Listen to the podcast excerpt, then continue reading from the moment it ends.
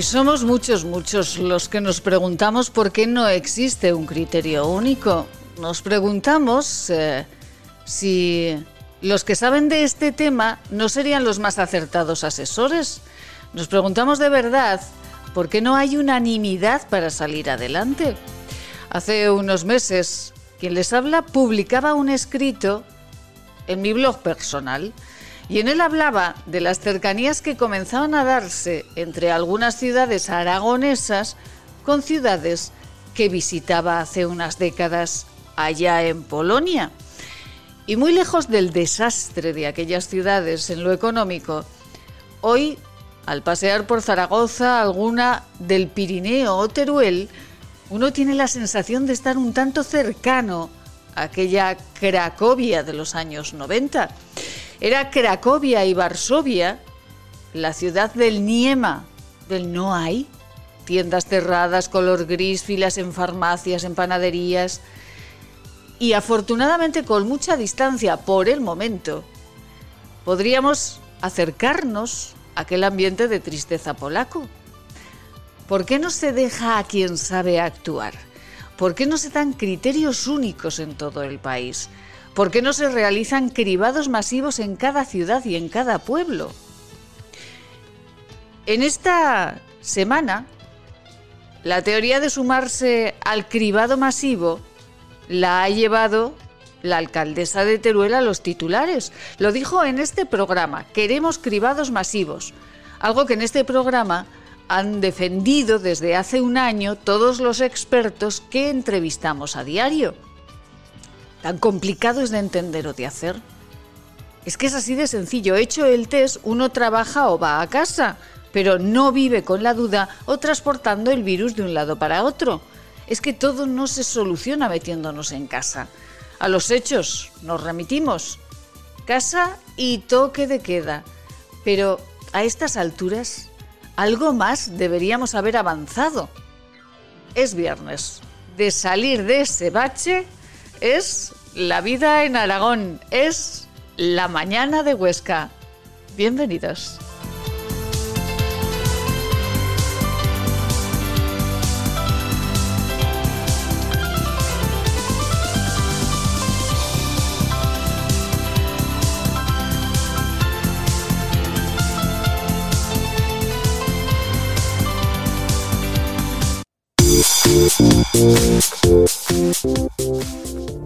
Laboratorios CIDES patrocina los titulares del día. Y les contamos que continúan confinadas Zaragoza, Teruel, Calatayud, Utebo, Egea, Alcañiz y Cuarte, además de las provincias y la comunidad hasta el próximo 15 de febrero. Ayer es lo que confirmaba el gobierno de Aragón. Contarles también que se prorroga un mes más la limitación de aforo y los horarios comerciales. Y comienza en Huesca la vacunación de los grandes dependientes de grado 3 en los centros de salud. Cádiz Huesca pide que se vacune también a sus cuidadores. Y la Diputación de esta provincia, la Diputación de Huesca, modifica su presupuesto para impulsar el empleo en las zonas de esquí y estudia también medidas para facilitar más recursos a sus ayuntamientos. Y bueno, ya saben, mañana gran cita, mañana Sociedad Deportiva Huesca, Real Madrid en el Alcoraz. Laboratorios CIDES patrocina los titulares del día.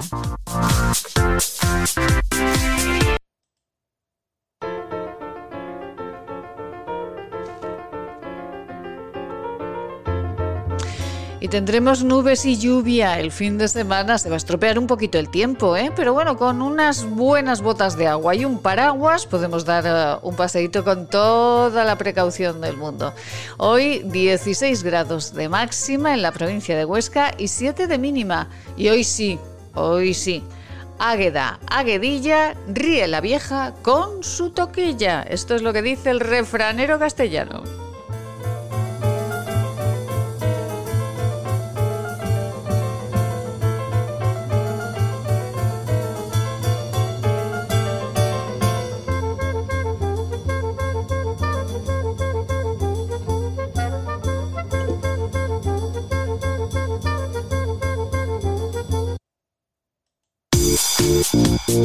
Permítannos darles en forma de infusión para tomar todas las veces al día que necesite una receta que seguro le facilita el logro de la felicidad basada en el equilibrio personal. Esta es nuestra fórmula magistral. Evita los pensamientos negativos. Mantén siempre la sonrisa en tu boca. Evita a las personas que absorben tu energía. Duerme tranquilo. Haz ejercicio. Termina el día cansado físicamente y esto te ayudará a olvidar cada noche las preocupaciones que no te dejan dormir tranquilo. No pienses ni hagas nada que apague el brillo de tu mirada. Aleja de tu pensamiento lo que te deja inquietud y pena. Evita dedicar tiempo a lo que no te deja hacer lo que tienes que hacer. Ten siempre tiempo para charlas, encuentros y risas con los amigos y reuniones con la gente que te quiere. Mézclese según arte y añada una cucharada cada vez que uno de los ingredientes esté a punto de acabarse. Es un mensaje patrocinado por el Centro de Estudios y Desarrollos Sanitarios de Zaragoza, Laboratorios CEIDES, calle Cervantes 11 Bajos, teléfono 976 218 400.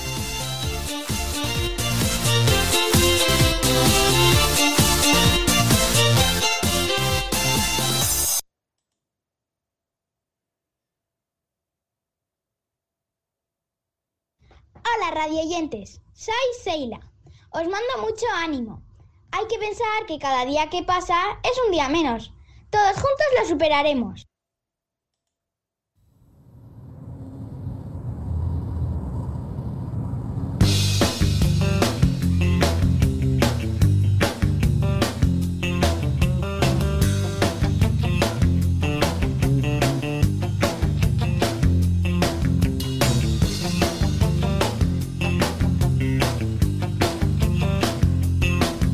Ahora sí, parece que ya empiezo a entender. Bueno, pues ojalá empecemos a entender todo lo que está sucediendo. Algún día lo entenderemos. Esto mm, no tiene fecha de caducidad. De momento, hasta el 15 de febrero, todo continúa como hasta ahora, excepto Tarazona, que ya ha sido desconfinada. Pero como les decíamos en nuestros titulares, Zaragoza, Teruel, Calatayud, Utebo, Egea, Alcañiz y Cuarte y puede ser que Utebo eh, también entre en esa lista de ciudades aragonesas que están confinadas. Siguen confinadas las provincias y sigue confinada la comunidad autónoma. Los horarios siguen tal cual, por lo menos por lo menos hasta el próximo 15 de febrero. Todo el tema de los horarios hasta el mes de marzo se va a mantener Tal cual. Esto es lo que, lo que dice el gobierno de Aragón. Y nos van a permitir en esta mañana que insistamos en algo en lo que vienen insistiendo todos los expertos, como les decíamos en el editorial, todos los expertos que pasan a diario por este programa, pero que lo llevan haciendo no ahora, que se ven resultados, sino desde hace un año, cuando comenzó todo, todo este lío de la pandemia. Esta semana estuvo con nosotros la alcaldesa de Teruel, Elma Buch. Ya saben que la ciudad de Teruel, pues en este momento está complicada, complicada y tienen pues eh, un número de, casos de COVID eh, muy, muy elevado. Están controlando el asunto, pero la ciudad está cerrada. La alcaldesa de Teruel insistía en algo en lo que los expertos eh, llevan diciendo en este programa y lo que se está realizando en otras ciudades españolas, un cribado masivo de la población. Oigan, que nos hagan test a todos, el que esté bien a trabajar y el que no que se quede en casita. Pero no podemos quedarnos todos en casa sin hacer absolutamente nada porque esto tampoco nos lleva a ningún sitio. La salud es lo primero, pero se puede combinar salud con otras cuestiones de la vida que hay que continuar y este país tiene que tener futuro. Con la alcaldesa de Teruel hablamos y con la alcaldesa de Teruel hoy recordamos lo que ella, con muy buen acierto, nos decía. Menos mal que fui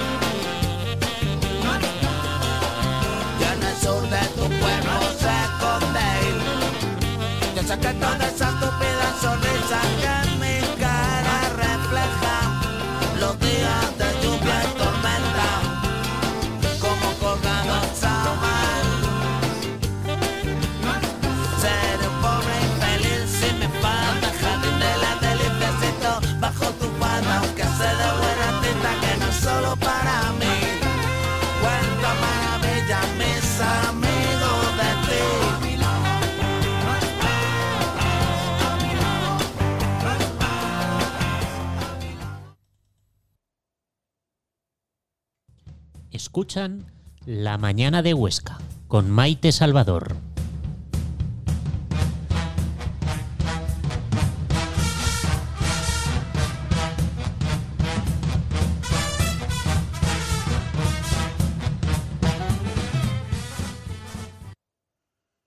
Si quieres, puedes.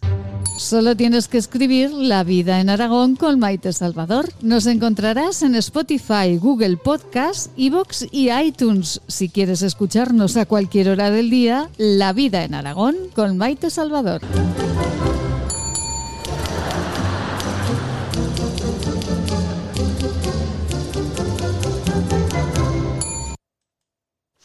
Enma Buj, alcaldesa de Teruel. Muy buenos días, Enma. Hola, buenos días. Eh, Enma, ¿cómo está la ciudad de Teruel y cómo está trabajando el ayuntamiento con las competencias que tiene en este asunto de, del COVID en este momento con la ciudad cerrada? Pues tengo que decir que estamos viviendo una situación complicada. Teruel a lo, largo de la pandemia ha tenido pues una tuvo una incidencia baja eh, tendencia que se rompió a finales de octubre, principios de noviembre, que digamos que en esas fechas nos incorporamos a la tendencia general. Es decir, el verano había sido extraordinariamente bueno en el sentido de tener muy, muy pocos casos. Y como digo, finales de octubre, principios de noviembre, nos incorporamos a esa ola que había en ese momento en Aragón y también a nivel nacional. Y esta vez también estamos eh, en esa ola con unos datos muy similares a las fechas que he dicho, pero además agravados estadísticamente y mucho porque hemos tenido el mayor brote en una prisión en España. De 185 internos, 131 internos han dado positivo y ahora en estos días se están, eh, se están haciendo también las pruebas a todos los trabajadores, que son 140 trabajadores y sin ninguna duda, pues yo no tengo hoy los datos de cuántos de ellos están afectados, pero sin ninguna duda eh, pues también va a haber una afección, si no tan importante como los internos, entiendo que alguna va a haber y por tanto esto no contribuye precisamente a rebajar la presión. Eh, por lo tanto, como digo, llevamos pues desde finales de enero eh, con muy malas cifras. estamos suponiendo todo de nuestra parte, cada administración, para que bajen esos datos y en ello estamos trabajando desde el Ayuntamiento de Teruel, que siempre hemos sido un paso por delante en cuanto a cierre de actividades, por poner un ejemplo, mucho antes de que eh, es agravada la situación, nosotros ya vimos en cuanto empezó a subir la curva un poco que teníamos que suspender las actividades culturales que estaban permitidas, pero no parecía muy razonable que en los bares solo podía haber cuatro personas en una mesa y podíamos tener 300 personas en un teatro. Por tanto, nosotros, por ejemplo, paramos actividades culturales, reorganizamos también actividades eh, deportivas para que fueran al aire libre y, eso es lo que estamos llevando a cabo. Tenemos cerrado el centro de día para personas mayores. Por tanto, en todo lo que son actividades del ayuntamiento estamos siendo extremadamente prudentes en todo aquello que se hace y, por supuesto, también actuando con la policía local para que los pocos ciudadanos y responsables que hay y que perjudican al resto cumplan. Eh, están eh, haciendo cumplir eh, esa normativa. ¿Se dan muchos casos de fiestas ilegales en, Teruel, Elma? Pues, sinceramente, no. No hemos tenido una gran problemas de, fiestas ilegales. Alguna, por supuesto, habrá habido, pero no ha habido grandes fiestas ni la policía ha detectado grandes encuentros. Y de hecho, por ejemplo, cuando empezaron a subir los casos, a mí lo que me transmitían de sanidad es que sí que se debían a las fiestas navideñas y eran familias enteras, pero eran grupos de seis, diez personas, es decir, lo establecido. Lo que pasa es que, claro, eh, si había una cena de seis personas, las seis acababan contagiadas. Entonces sí que ha habido muchos casos de contagios de, como digo, eventos familiares, pero siempre, casi siempre, y muy eh, dentro de las normas y muy excepcionalmente, se han podido saltar, pero no en grandes cantidades de personas. Entonces, no es un problema de fiestas ilegales. Como digo, sí que ha habido mucha transmisión en las cenas y comidas familiares y que por tanto esto ha supuesto que familias enteras, que familias enteras y que luego van a trabajar o a hacer su actividad y por tanto también pues al final acaban haciendo esa transmisión comunitaria, eh, fueran contagiadas. Con la policía, como digo, se está actuando. Eh, controlando. También es cierto que hay una cosa, yo siempre he sido partidaria de que se dejen abrir los establecimientos de hostelería, porque creo sinceramente que cumplen siempre con todas las normas y para nosotros es mucho más fácil controlar en un establecimiento donde la policía puede entrar, porque recuerdo que en un domicilio particular la policía no puede entrar, puede llamar a la puerta, pedir que se identifique quién le abre, pero no puede entrar al interior, salvo que se esté cometiendo un delito eh, grave, que no es el caso, evidentemente. Por tanto, grandes fiestas no, pero probablemente reuniones de 10, 12 personas eh, de amigos que se quitan las mascarillas, etcétera, y que ahí es muy difícil que la policía pueda llegar a actuar, pues sí que estén ocurriendo en estos momentos y en los fines de semana. Bueno, ese detalle es muy importante, el que acaba de decir la alcaldesa de Teruel, el Mabuj, eh, eh, que la hostelería pueda, pueda abrir porque es más fácil, mucho más sencillo, lo ha contado ella, mucho más sencillo de controlar que, que en las casas donde la policía, pues si no tiene una orden no puede entrar. La alcaldesa de Teruel también es partidaria de hacer un cribado masivo, ¿no? Porque esto daría muchísimas seguridad. Esto lo dicen muchísimos médicos, Senma. Bueno, yo estoy viendo lo que se está haciendo en otras ciudades, por ejemplo, Castilla y León, en ciudades que tienen un alto nivel eh, de contagio, se está haciendo cribados masivos. Yo estoy segura de que todos los turolenses eh, estaríamos mucho más seguros nos sentiríamos mucho más seguros si se hiciera ese cribado y seguramente contribuiría sin ninguna duda a frenar lo que está ocurriendo. Yo lo que hice estas manifestaciones a principio de semana, es decir, el lunes, que los datos habían bajado, pero siempre suele ser así después de un fin de semana. Y yo lo que dije es vamos a esperar un poco si los datos van bajando. Bueno, pues no sé si será necesario o no, pero si los datos van subiendo, yo solicitaré que se haga un cribado masivo, pero como digo, veo que se está haciendo en otras comunidades autónomas, en las ciudades que tienen graves problemas y creo sinceramente que sería una solución óptima para frenar eh, la expansión eh, en la ciudad de Teruel. Por tanto, bueno, pues vamos a ver los datos de hoy. Ya puedo decir que no son buenos precisamente, pero también, insisto, quiero pensar que están alterados por todo lo que está sucediendo en la prisión, pero a mí no me cabe ninguna duda de que eso nos daría tranquilidad a la población y ayudaría sin ninguna duda a frenar eh, transmisión del virus. Ayer eh, comentaban eh, en, en, un informativo de esta casa que Aragón es, creo, creo, si no tengo mal el dato, la segunda comunidad en la que menos eh, test se están haciendo en este momento y una de los que tiene el nivel más alto de, de contagios. Bueno, pues ahí dejamos el dato. señora alcaldesa, veo fotografías de los funcionarios del ayuntamiento desinfectando la plaza de San Juan y imagino que la mayor parte de las calles de la ciudad, ¿no? También. Bueno, ha sido así desde el minuto uno, desde el 14 de marzo, cuando salta ya todo y nos confina en nuestras casas. El ayuntamiento ha puesto desde ese, principio dispositivos especiales de, limpieza. digo especiales porque se van adaptando a las circunstancias. Eh, pues, al principio hubo una desinfección general de toda la ciudad, eh, centrándose después en el mantenimiento en edificios hospitalarios, residencias, etcétera. Cuando se volvió a las aulas, bueno, cuando se abrieron los parques públicos, lo hicimos también en los parques públicos, conforme se volvió a las aulas, priorizamos también todas esas entradas a colegios, institutos, centros educativos y, por tanto, conforme nos va cambiando la actividad, también nosotros vamos adaptando nuestros eh, servicios de limpieza y desinfección, porque antes eran solo de limpieza, ahora son de limpieza y desinfección, a las circunstancias. Y como digo, yo además quiero aprovechar para dar las gracias a todos los trabajadores del Ayuntamiento de Teruel que llevan haciendo eh, un trabajo extraordinario desde el principio y, siendo conscientes de que son servidores públicos y que tienen que estar al 100% en unos momentos difíciles para toda la sociedad. Pues eh, ahí está. Eh, por, cierto, usted es de las de los alcaldes que dicen, por favor, no salgan ustedes a partir de las 8.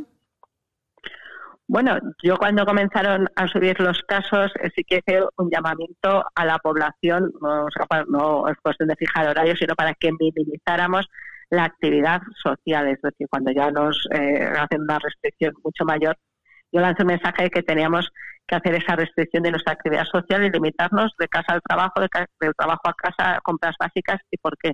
Bueno, pues yo lo decía en dos sentidos. Que primero para salvar vidas, evidentemente, pero también parece que como todo eh, lo que se nos ocurre es cerrar establecimientos, pues al final también que nosotros somos responsables es la forma de salvar a todos esos amigos, vecinos, conocidos que son hosteleros, que, que tienen un pequeño comercio, que tienen un gimnasio, porque insisto, eh, las medidas parece que siempre se centran en cerrar ese tipo de establecimientos y al final si nosotros no somos responsables no solo estamos perjudicando a todos aquellos que se contagian y acaban falleciendo, sino también estamos perjudicando muy gravemente, como digo, a muchos de nuestros convecinos que están ya en una situación económica muy difícil. Por tanto, vamos a ser responsables. Eh, yo decía, vamos a autoconfinarnos durante siete, diez días a ver si conseguimos bajar la ola y por lo menos eso hará que podamos volver a tener una cierta actividad. Pues eh, que así sea. Ya hablamos en otra ocasión con la alcaldesa de Teruel, con el Mabug, de las ayudas, del apoyo que eh, desde, la, ah, desde el ayuntamiento se estaban dando a los comercios y a, y a, la hostelería. Volveremos a hablar de ello más adelante. Elma, muchísimas gracias por atendernos, de verdad. Y bueno, que todo vaya bajando y que Teruel vuelva a la, a la normalidad. Eh, es lo que deseamos. Muchísimas gracias. Muchas gracias y resérvame tiempo porque son muchas las ayudas que está poniendo en marcha el ayuntamiento. Por ejemplo, en una pincelada, Elma. Bueno, pues ayudas a la contratación eh, fija y temporal a más de 130 empresas, hacer una plataforma digital para que los comercios de Teruel puedan vender online a los productos turolenses y en el exterior, campañas de bonos para que poniendo dinero al ayuntamiento ese dinero acabe llegando a los comercios de Teruel, un espacio de coworking recientemente abierto para emprendedores que en estos momentos no pueden pagarse un alquiler y ayudas a los puntos de interés y de los préstamos ICOs o ayudas al alquiler y a las hipotecas. Bueno, pues nada más, pues, pues necesitamos un ratito, ¿eh? Tienes razón. Tienes razón. Tienes razón que necesitamos un ratito para, para eh, explicarlas todas porque es, es muy interesante que, que, se escuchen y que las personas entiendan que desde ayuntamientos como el de Teruel se está apoyando a los eh, pequeños eh, autónomos, a los comercios y a la hostelería. Enma, ¿qué tiempo tienen en Teruel? ¿Están nuboso, con sol? ¿Cómo están? Bueno, Teruel es una ciudad muy soleada porque el frío no está reñido con, eh, con el sol y Teruel es una ciudad muy soleada. En estos momentos luce el sol y después de haber tenido menos 21 grados hemos tenido temperaturas de más de 20 grados y ahora estamos, pues la verdad es que con muy buen tiempo. Bueno, pues eh, disfruten eh, ese solecito que siempre va bien y de verdad deseamos buenas noticias siempre para Teruel. Muchas gracias, Elma. Feliz día. Gracias. Muchas gracias. Gracias. Vamos con unos consejos y continuamos en esta vida en Aragón. Cuando un gesto tan simple como lavarse las manos no es posible para algunos, se demuestra que no todos somos igual de vulnerables frente al coronavirus. Ayúdanos a paliar las consecuencias de la pandemia entre los más desfavorecidos del planeta. Que tu solidaridad no separe nuestras fronteras. Llama al 900-811-888 o entra en manosunidas.org barra emergencia coronavirus y colabora. Plaza Imperial, a solo 15 minutos del centro. Cine, bolera, restaurantes, juegos infantiles, pádel, ocio para todas las edades, en las que volverás a enamorarte de Plaza Imperial. Imagina tenerlo todo para pasártelo en grande. Haz tu planazo en Plaza Imperial. Permítanos darles en forma de infusión para tomar todas las veces al día que necesite una receta que seguro le facilite el logro de la felicidad basada en el equilibrio personal. Esta es nuestra fórmula magistral. Evita los pensamientos negativos. Mantén siempre la sonrisa en tu boca. Evita a las personas que absorben tu energía. Duerme tranquilo. Haz ejercicio. Termina el día cansado físicamente y esto te ayudará a olvidar cada noche las preocupaciones que no te dejan dormir tranquilo. No pienses ni hagas nada que apague el brillo de tu mirada. Aleja de tu pensamiento lo que te deja inquietud y pena. Evita dedicar tiempo a lo que no te deja hacer lo que tienes que hacer. Ten siempre tiempo para charlas, encuentros y risas con los amigos y reuniones con la gente que te quiere. Mezclese según arte y añada una cucharada cada vez que uno de los ingredientes esté a punto de acabarse. Es un mensaje patrocinado por el Centro de Estudios y Desarrollos Sanitarios de Zaragoza Laboratorios Ceides, calle Cervantes 11 Bajos, teléfono 976 218400.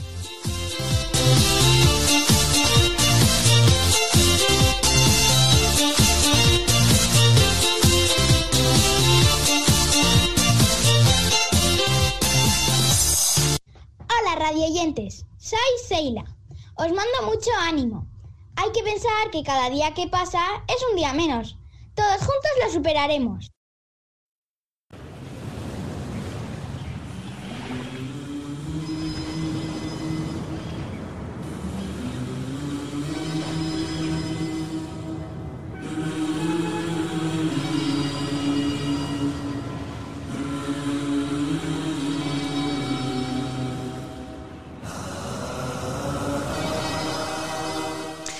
¿Cómo les va sonando esta música? Sorríos de Babilonia. Aquí estamos en este viernes en el que estamos recordando, pues podemos decir que lo mejor, si no lo mejor, lo más destacado de esta semana que hemos disfrutado con ustedes aquí en Huesca, en toda la comunidad autónoma, esta vida en Aragón, en la que en las mañanas de Huesca les ofrecemos lo mejor de lo mejor.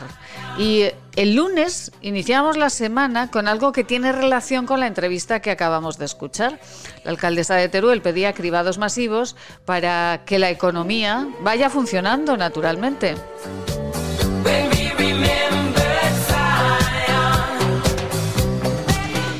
Y bueno, la economía tiene que funcionar porque hay muchos países que lo están haciendo compatible y que están saliendo de este eh, momento durísimo y escuchen la conversación que a dos manteníamos con una empresaria de el Pirineo y con el alcalde de Sallén. Escuchen.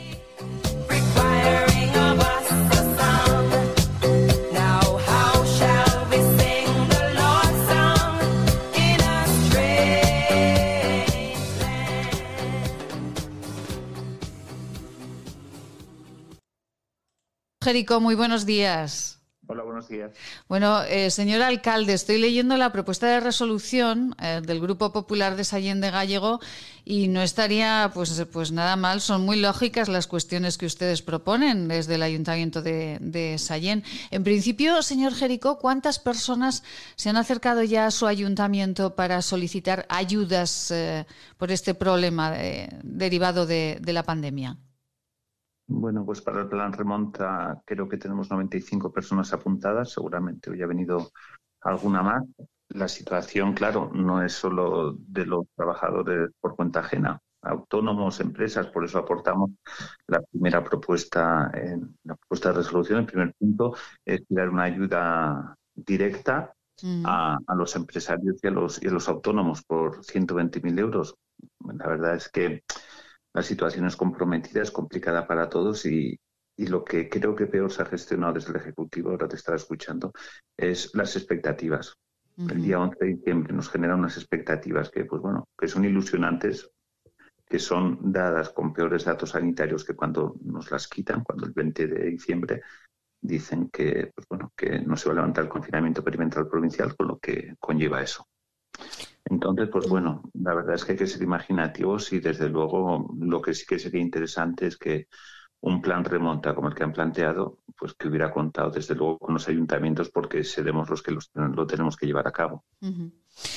Pues eh, siguiendo con esa nota, señor alcalde, yo leía proponer al gobierno de Aragón transformar ese plan remonta, adaptándolo, y ustedes ya hablan de su, de su localidad, de Sallén de Gallego, adaptándolo de manera que las personas desempleadas inscritas en el INAEN y que cumplan esos requisitos del plan reciban un subsidio correspondiente al 60% del salario mínimo interprofesional.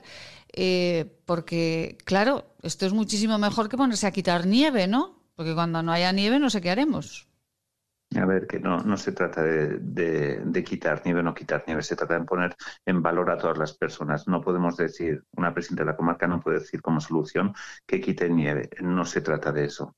No tiene nada que ver unas poblaciones del Pirineo aragonés con, con otras que, pues bueno, que, que este pueden estar en el Pirineo. Quiero decir con esto, Benasque, mm, hablando con su alcalde, tiene cinco, 105 personas apuntadas.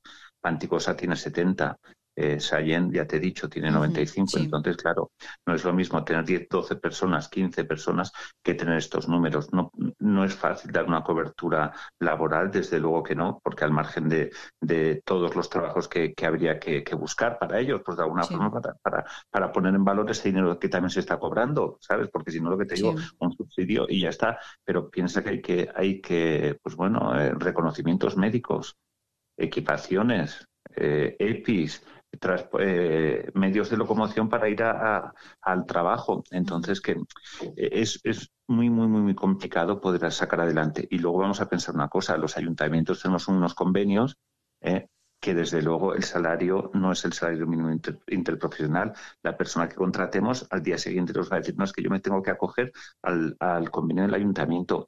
Es que aquí hay mucho, una, una madeja que entre, todo yo, entre todos yo creo que tendríamos que resolver. El planteamiento que hemos hecho, pues a ver, aquí realmente no hay un trabajo, puede haber todo el trabajo que, que queramos decir, como dicen otros alcaldes. En los ayuntamientos siempre hay trabajo, claro que sí, pero un trabajo que de verdad sea útil que la gente se sienta valorada, pues dices, oye, en vez de hacer esto, ¿por qué no contratamos a esos cinco o seis cocineros que, que hoy no tienen trabajo y que den un curso de formación a los que pudieran estar interesados pues en cuanto a restauración, hostelería, todo esto? O, gente que aprenda eh, a, utilizar las máquinas pisapistas o incluso eh, eh, sacar carne, carnes pues de, camión, gremios, yo que sé, ser imaginativos, pero de alguna forma ser útiles para, para la sociedad en, un momento que, pues bueno, que de verdad sí que se nos necesita a la, clase, a la clase política más que nunca. Efectivamente.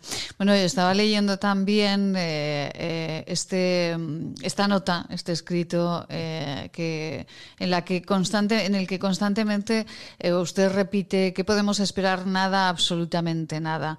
¿Sigue pensando lo mismo, señor alcalde? ¿No podemos, no, no podemos esperar absolutamente nada de este Ejecutivo Autonómico que tenemos ahora?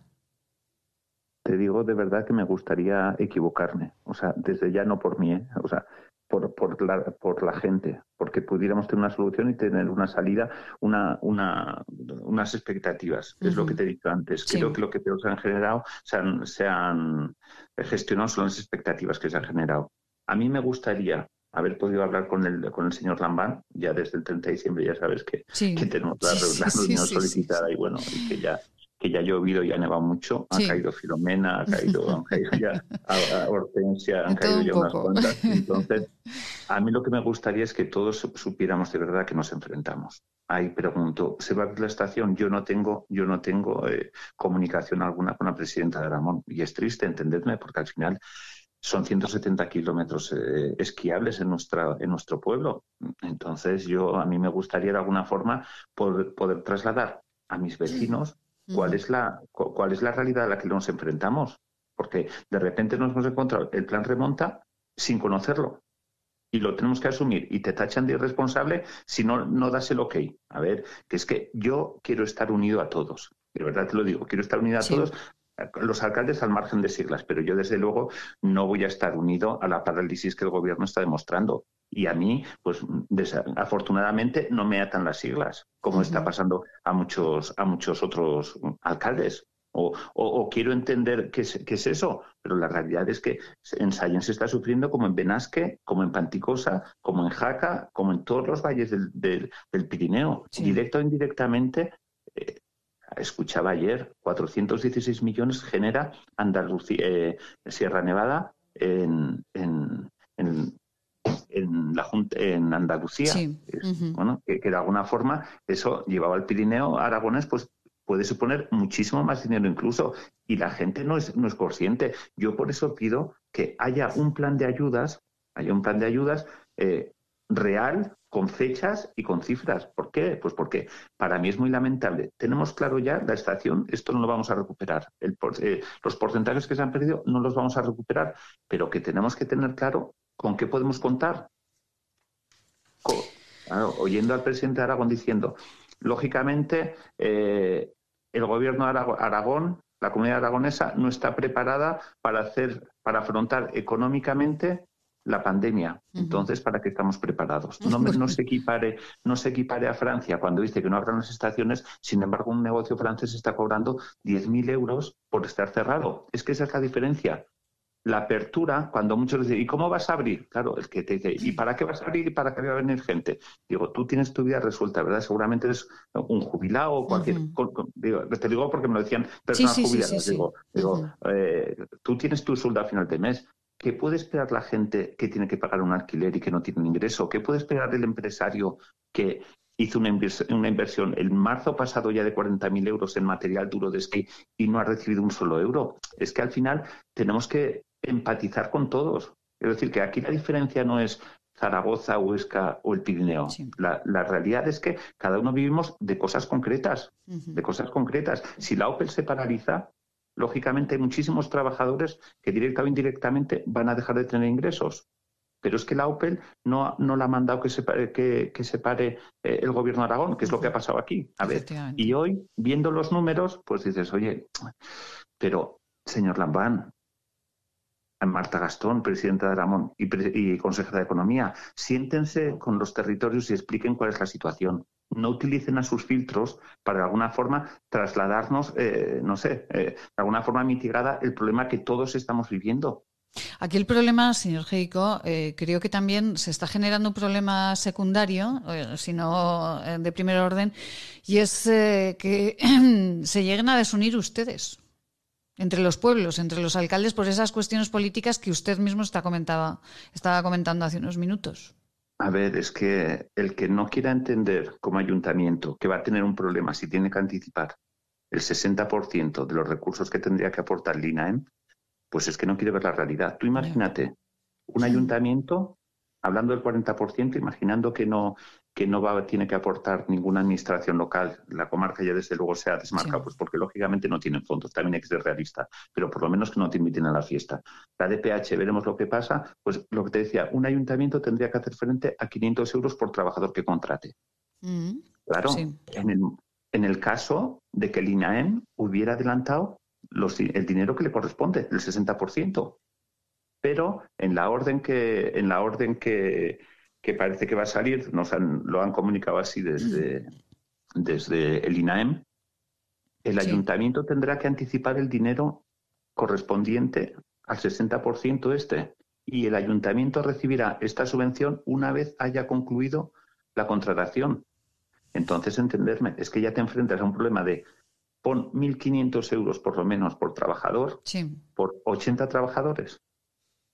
Imagínate tú, por cinco meses. Pero claro, esto, es tirar el balón a otros, o sea, esto es ir lanzando pelotas. Tirar el balón, a otros, pero sin contar con que si queremos jugar o no queremos jugar, que es que esto todo, el mundo todo el mundo coge. No, es que vosotros firmasteis en el manifiesto un plan de empleo, un plan de empleo que consideramos residual, que quisimos quitar que dijimos de quitar porque lo podíamos y, se mantuvo ahí porque como un taller de empleo que cada ayuntamiento pues contrata o, a nivel de valla 8 o 10 personas para que pues bueno de alguna forma si están parados para poder trabajar. Pero no es esto que la realidad es que eh, el mundo de la nieve parece que mueve unos números que la gente de, del ejecutivo no conoce.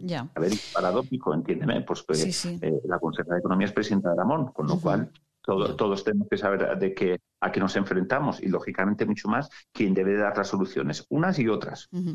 Eh, señor alcalde, eh, discúlpeme un segundo porque quiero saludar eh, a Ainhoa Lozano. Muy buenos días.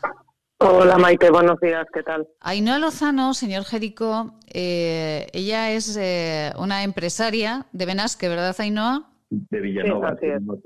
Sí, efectivamente, se conocen, ya veo yo, ya veo yo que se no, no, no, no se conocen. No conocemos personalmente. La oí el otro día. Ah, la escuchó, la escuchó el otro día. Exacto. Eh, Ainhoa, ¿qué le parecen las palabras del alcalde de Sallén? Pues eh, acabo de contestarle al escrito que ha hecho referente a febrero. Y, bueno, o sea, no puedo más que coincidir con él. Eh, dan ayudas que son, son poco factibles porque los ayuntamientos están endeudados. En muchos de ellos, como puede ser el caso de Villanova, no habría puestos de trabajo para 35 personas que hicimos el otro día el cálculo de cuántas personas podrían eh, atenerse o sujetas a este, este, tipo de ayudas y no hay puestos de trabajo en un, en un pueblo de 130 habitantes no tenemos eh, no hay eh, contratación para 35. ¿En qué los contratas? ¿A limpiar las calles con cepillo de dientes? Es que no tiene sentido. Es, eso totalmente. Es tirar la, pelota a otro, a otro campo y a ver si esos quieren jugar. Pero es que esos no tienen los medios para, para, para jugar. Los ayuntamientos no tienen los medios para, para jugar. Es una manera de quitarse el problema de encima y pasárselo a otro. Y no es la solución, para nada.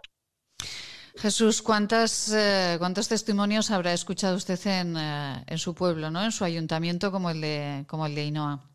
Lo malo es que todos son tristes. Eso es lo que, no, lo que nos lleva a todos, pues bueno, a que las caceroladas, las encerradas y por ahí cada vez tenga menos sentido entenderme. Para mí, bajo mi punto de vista, es el recurso del pataleo, de un pataleo que no llega a ningún sitio y esa es la pena, ¿sabéis? Pues porque a mí me han tachado, pues bueno, de responsable que tu pueblo ha recibido muchas subvenciones, digo, o muchas inversiones, que eso yo no lo voy a, no lo voy a negar, es una realidad, pero directa o indirectamente esas inversiones que se han hecho aquí están redundando en beneficio de toda la, de toda la provincia de Aragón, de Aragonesa, perdón o sea, de la provincia de Huesca. Entonces, todos tenemos que ser realistas. Aquí hay unas inversiones eh, que son positivas, pues porque mucha gente puede vivir gracias a ellas. Y también es cierto, pues bueno, que de alguna forma ese motor de desarrollo que fue que es Aramón, por el que todos los ayuntamientos hicieron concesiones dirigidas en el año 2003, pues de alguna forma hoy también los necesitamos a nuestro lado. Y pensar una cosa, que yo en principio voy a ser consejero de Aramón, que mucha gente piensa que es un chollo, que yo me estoy planteando si entrar y o no entrar, os lo digo como lo siento, pues porque para mí no va a ser un foro especialmente cómodo. Imagínate que yo represento al gobierno de Aragón y me, y, me siento con Marta Gastón, Julio Tejedor, Miguel Gracia y Arturo Ariaga, que de alguna forma yo no quiero ser cómplice de todo esto que se ha generado. Yo quiero estar unido con gente que mueva de esta parálisis, que arranque esta parálisis, que ilusione a la gente. Eso es lo importante para mí. A ver, yo por un lado quería estar porque dices, mira, me hace ilusión porque yo conozco el mundo de la nieve y, de alguna forma, pues bueno, ves que la gente que está ahí en el, en, el Consejo de Aramón, pues bueno, sí el director general y, y, trabajadores, pero gente del Consejo, muy poca gente sabe de qué va la nieve. Pero claro. Esta, es otra. Esta es, otra, claro. Estar en una posición en la que yo tengo que estar, eh, ¿a quién tengo que defender? La, la, sociedad o la gente a la que quiero y a la que represento. Pero no, ya no hablo de solo de Sayen. Ahora que si está ahí no y sigue escuchando. Sí, sí, le pues está escuchando ahí no. Lola Jerico es mi prima y está en, está en Cerler. Y a ver, y yo me he estado todo el tiempo viviendo pues de la nieve, lógicamente, porque soy sayentino y porque sé de qué va todo esto. Pero que a mí los tiempos políticos me van a marcar, ni las siglas políticas me van a marcar. La gente que me conoce sabe que si el PP estuviera gobernando, actuaría de la misma forma. Y yo estoy aquí, es mi tercera legislatura, pues porque mi pueblo me ha votado. A mí, mi partido no me ha puesto en una presencia de la comarca para poder defender las siglas del partido. Que defenderán los intereses de la comarca también, pero desde siempre con el parapeto del partido. Y yo, afortunadamente, tengo la libertad pues, para poder expresar como considero oportuno. Que a muchos les gusta, perfecto. Que a otros no les gusta, pues me da absolutamente lo mismo, pues porque creo que, estoy legitimado de alguna forma con, la mayoría que me ha otorgado el pueblo de Sallén. Ainhoa, eh, esto que está comentando el alcalde de, de Sallén, ¿esto lo escucha también usted eh, en el lugar donde vive y en los pueblos? Yo, yo le comentaba, no sé si ya estaba escuchando cuando le comentaba al alcalde de Sallén que una de las posibles consecuencias de todo esto es que haya desunión por cuestiones políticas entre los pueblos de los valles. ¿Usted ve esto? ¿O, lo puede percibir, Ainhoa? Eh, yo creo que les falta arrimarse y sentarse juntos para, sacar el problema este adelante. No sé si están obsesionados con su color y no quieren mezclar, pero yo pienso que, les falta un poco de unión. Hay algunos alcaldes que no, que como, no sé, como si todavía no se hayan enterado de que la nieve tiene fecha de caducidad y que en dos meses ya no vamos a hacer nada, ya la temporada de invierno se ha acabado. Entonces es como, bueno, a ver qué pasa, no, no, a ver qué pasa, no. O sea, esto se tenía que haber solucionado antes del, del, del 1 de enero del 2021. Esto teníamos que haber tenido ya una respuesta clara encima de la mesa hace muchos días. No, no podemos empezar eh, o esperar al 11F, como dice el señor Jericó, porque va a ser la F de fracaso, porque ya entonces lo mejor que podemos hacer es bajar la persiana y, marchar a las ciudades a buscar trabajo. Eh, yo pienso que les falta eso, el, el, dejar los colores, el dejar sus partidos políticos de lado y el juntarse para buscar una, una solución que es más que necesaria. Nosotros seguiremos en la calle con las caceroladas, pero también presionando a nuestros alcaldes de decir, señores, tienen que hacer algo. O sea, hay que, hay que ir donde sea, comarca, diputación, al gobierno de Aragón, al gobierno central, pero esto tiene que, o sea, requerimos una, una, una solución inmediata, porque ya la situación es verdaderamente insostenible, o sea, no, no paro de decirlo. Mm, Ainhoa, su situación en este momento, hasta donde quiera contarnos, ¿eh? pero su situación en este momento, ¿cuál es eh, eh, empresarialmente? Pues eh, la gestoría me ha dicho que no tengo nada que hacer, o sea, que puedo tener abierto o cerrado, que da exactamente igual, que estoy en, la mierda, y perdón por la expresión, y, negociando con el banco, a ver qué podemos hacer. Y mi situación es la de otros muchos. Ya. O sea, es, es, de traca, o sea, es de traca. Ainhoa, tú no tenías que negociar con los bancos, tenía que negociar el, el gobierno aragonés por ti. Quiero decir, que, pida una, moratoria y unos años de carencia por ti y por toda la gente que lo pueda necesitar. Esa es la realidad, porque, a ver, unión de alcaldes puede haber la que quiera, la que quiera, la que, la que queramos todos. Mira, vamos todos de la mano todos. Pero claro, tú sabes, yo pedí una reunión el 30 de, diciembre junto con José Manuel Abad, el alcalde de, Castejón, la callada por respuesta a entenderme, que es que al final eh, se sienten cómodos con los interlocutores que quieren sentir, sentarse. El 28 de diciembre, despachándose con el corredor seguro de Valencia a Teruel. El 13 de, enero, despachándose con eh, el plan de empleo este, que por cierto no conocemos los demás, ¿entiendes? Es que, que, claro, que al final a mí ya me gustaría poder ir de la mano con de Venas, que, que me entiendo bien, ¿eh? Me entiendo bien, cada uno pues tiene los tiempos que, que, considera, uno es más activo, menos activo, uno dice blanco, otro negro, pero de alguna forma todos sabemos dónde estamos viviendo y a quién representamos. Pero claro, de eso, eso hay que llevarlo a quien toma las decisiones. Ainhoa, eh, esto que, dice el alcalde de Sallén es verdad, debería negociar el gobierno de Aragón, pero claro, eh, yo entiendo, Ainhoa, eh, a, quien la, a quien llama el banco cuando no pagas una factura es, es, a ti. No, Es que el problema es que el problema es que yo no puedo seguir esperando. Y hablo de mí, ¿eh? Yo no hablo de los otros cientos de casos que, que, hay por los valles, cientos o miles, porque somos muchos pero yo no, yo, o sea, yo no puedo seguir esperando a quedarme sin blanca y que surja un imprevisto, tengo dos críos y ¿qué hago? O sea, yo tengo que tener, como se suele decir, un fondo de armario. Claro, hay mucho que hay mucho que mucha persona que dice, es que tenías que tener unos ahorros, perdona. O sea, llevo con este negocio cinco años. Todo lo que lo que generamos en invierno y en verano se invierte. Y hemos hecho una, una serie de inversiones que no tengo que dar explicaciones, pero hemos invertido muchísimo dinero, claro. Los ahorros se gastan, que tenga la gente en cuenta que cerramos el 14 de marzo. Hemos trabajado dos meses medianamente bien en verano y ya está. Pero es que con lo que generas en dos meses no puedes pagar 12 o no puedes pagar 10. Que es lo que está pasando. O sea, con dos meses tenemos que afrontar 10 de no trabajar. Porque no, salen los números. O sea, este, este gobierno no tiene ni idea de dónde estamos del núcleo poblacional que tenemos aquí, que no nos podemos autoabastecer, que si yo no ingreso, yo no puedo ir a la peluquería, no puedo comprar eh, unas botas nuevas, no puedo irme a hacer un curso de esquí, no puedo hacer un montón de cosas, o sea, yo no puedo salir y, y, mi dinero no, no bueno, mi, no dinero no puede circular. Entonces eso es lo que tienen que entender. Y otra cosa, el señor Aliaga, que, que eso, que el problema que tiene este hombre es que no tiene ni puñetera idea de lo que es la nieve. La nieve se, se va a caducar ya. Hoy ha llovido, ayer nevó, pero, pero ¿y mañana qué va a hacer? Si suben las temperaturas, adiós. O sea, la nieve tiene fecha de caducidad y... ¿Sabéis qué problema veo, Ainhoa y Maite?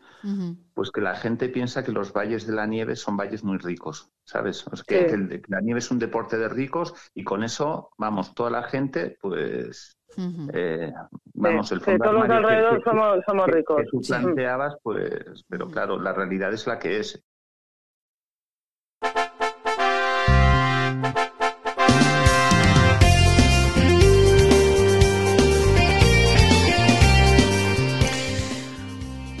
Más claro, imposible.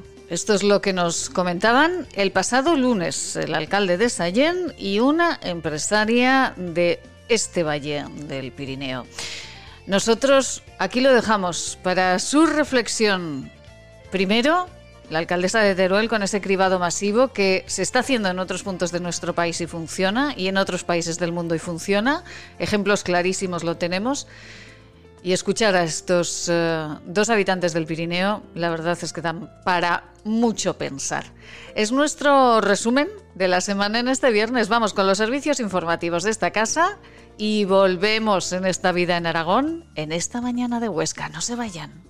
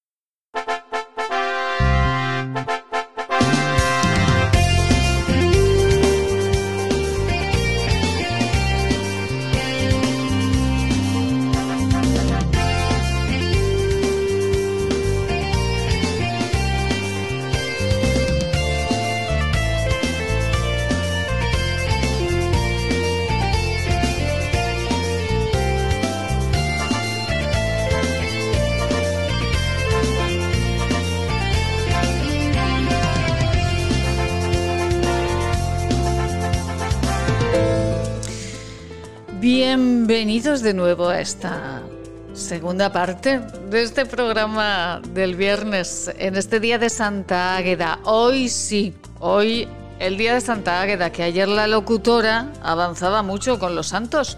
Vamos, eh, vamos a encarar este final de semana, vamos a encarar esta segunda hora de la vida en Aragón, de estas mañanas magníficas que disfrutamos en Huesca.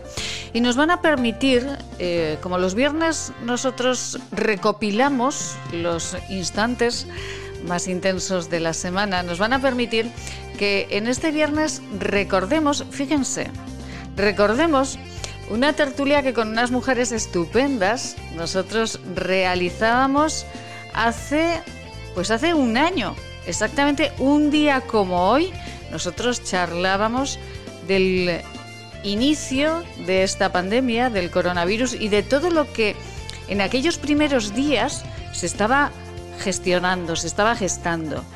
Era febrero, era febrero ya, y esto es lo que nosotros, en aquel momento, nosotros escuchábamos con nuestras tertulianas, unas tertulianas de lujo.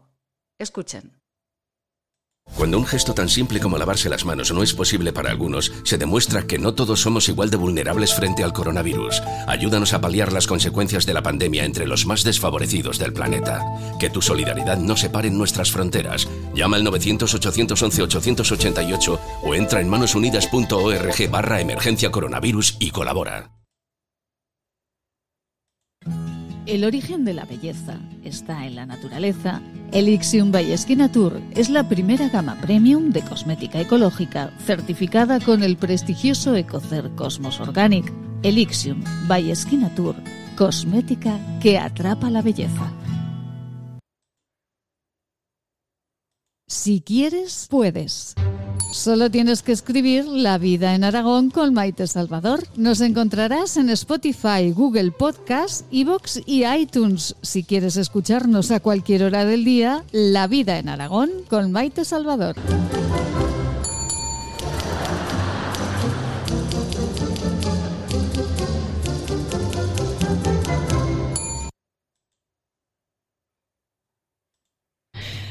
Pilar González Usón, muy buenos días. Buenos días, Maite. Bueno, es que es que es que a veces eh, vamos corriendo, nos fiamos demasiado. Eh, a veces eh, somos nosotros mismos los que nos metemos en la boca del lobo, ¿no? Es que yo creo que no todas las personas están capacitadas para conducir. Yo, por ejemplo, no he estado capacitada para conducir y lo reconozco. ¿Por qué? Me costó sacarme el carnet Dios y ayuda. Eh, llegué el primer día creyendo que aquello era pantrilla.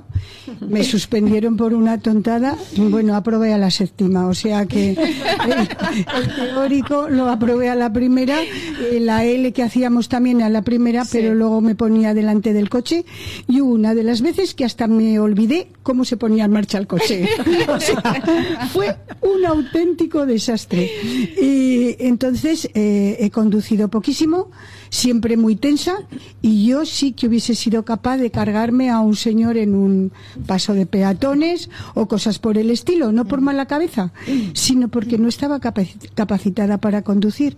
Y entonces la gente lo tiene que comprender. Hay personas que no son capaces de conducir y conozco a mucha gente, no gente tonta, de esta que no, no, no, no, pues no sé qué nos pasa, como no puedes comer legumbres que me pasa a mí que me sientan fatal, pues no puedo conducir.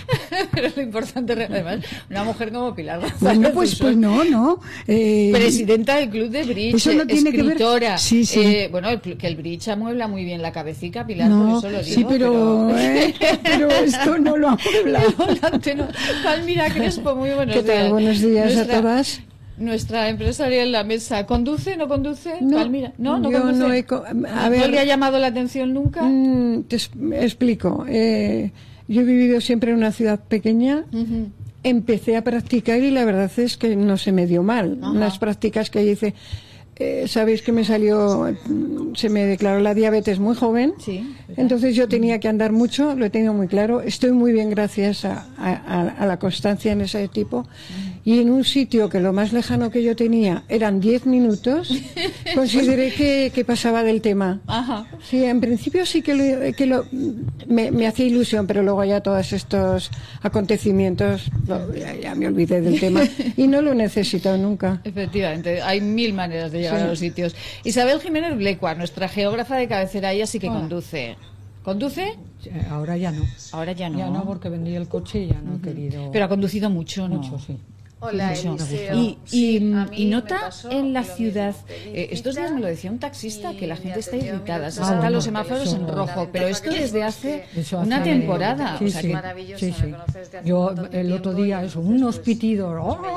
que te metes. Digo, pero vamos a ver, digo, pero si se ha metido. Sí, mi hermana, pero déjalo, digo, pero si es que lo estoy viendo.